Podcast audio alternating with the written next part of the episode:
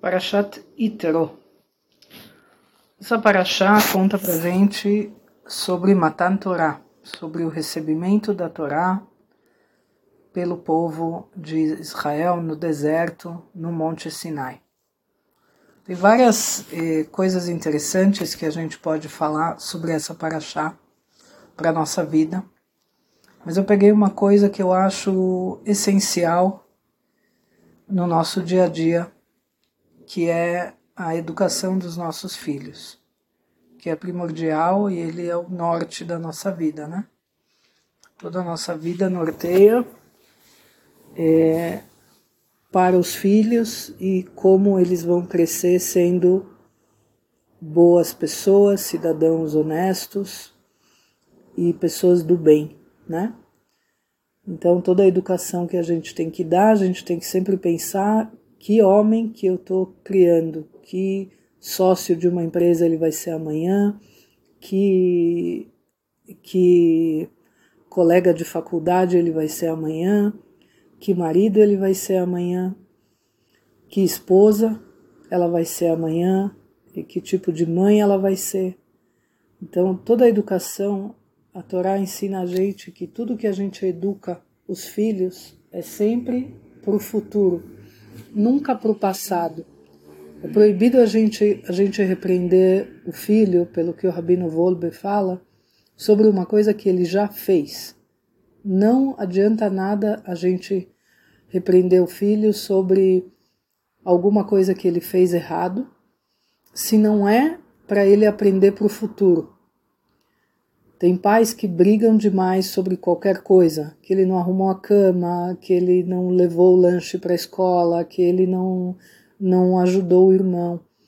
Toda a repreensão que a gente pode dar é sempre pensando na próxima vez, nunca no que já foi. Bater em filho é completamente proibido. Repreender é, é permitido e obrigatório até. E aqui a Torá, nessa paraxá, conta pra gente do recebimento da Torá e tem um, uma explicação que conta que Hashem perguntou para é, vários povos se eles queriam receber a Torá. E quando ele falava, ah, você não pode, eles perguntavam, mas o que está escrito? Aí Hashem falava as coisas boas e também falava as coisas, as coisas permitidas e as coisas proibidas. Aí quando chegava, eh, vocês não podem matar, aí eles falavam, não, mas a gente vive disso, a gente não quer então. Ia em outro e falava para eles que não podia roubar. Como não pode roubar? A gente rouba, então a gente não quer. E assim por diante. Quando chegou no povo judeu, os judeus falaram para Hashem simplesmente: nós vamos fazer e depois vamos ouvir. Primeiro a gente cumpre e depois a gente entende o que a gente faz. A gente não precisa entender para fazer alguma coisa. Daqui a gente vê uma coisa assim essencial na criação de um filho. O que a mamãe falou, o que o papai falou, precisa bastar.